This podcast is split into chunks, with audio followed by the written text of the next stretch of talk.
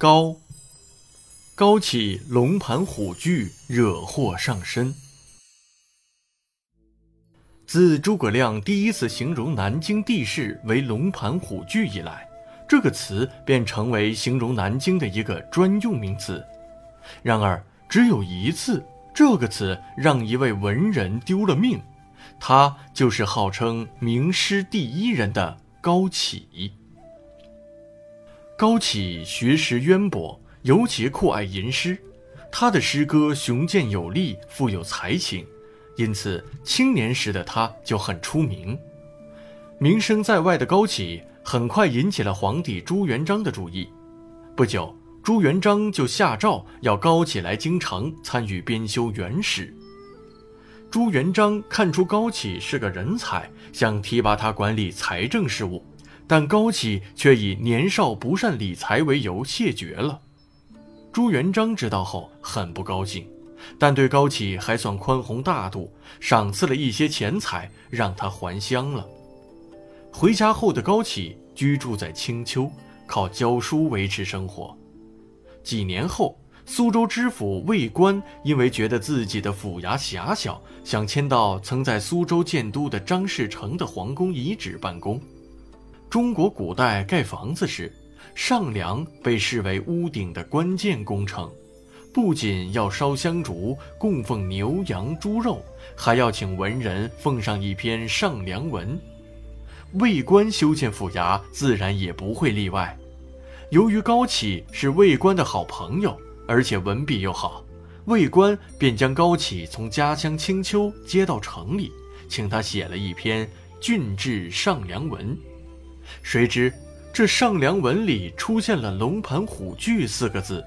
很快就有人向皇帝朱元璋告发说，魏官建宫殿是别有企图，结果魏官被杀。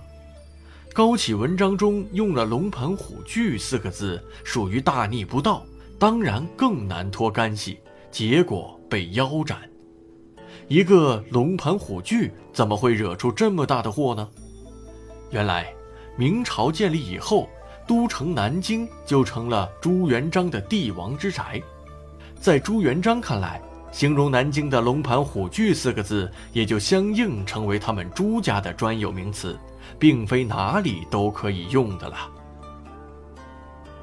根据封建时代“天无二日，地无二主”的原则，如果别的地方也称为“龙盘虎踞”，那不就是天有二日，地有二主了吗？特别是把曾是朱元璋对手张士诚住过的地方称为龙盘虎踞，岂不是大逆不道吗？身为皇帝的朱元璋当然不会放过高启。满脑子诗文的高启哪里会在意这么一个禁忌呢？据说高启被拦腰斩断后，并未马上死去，他用手蘸着自己的血，在地上连写了三个惨字。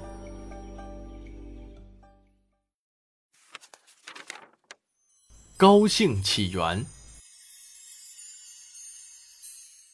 一，西周时期，齐国姜太公的八世孙姜赤的次子受封于高邑（今河南禹县），称公子高。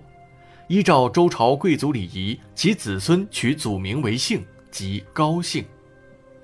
二，齐惠公的儿子叫公子齐，字子高，其后代就以高为姓。三。少数民族改姓，如南北朝时期，北魏孝文帝推行汉化政策，将娄姓改为高姓；又如清朝光绪年间到民国初年，满族高家氏改姓高。博文馆，朱元璋大杀功臣。韩信曾说过：“狡兔死，走狗烹；高鸟尽，良弓藏；敌国破。”谋臣亡，这说的是刘邦在建立汉朝之后大杀功臣的事。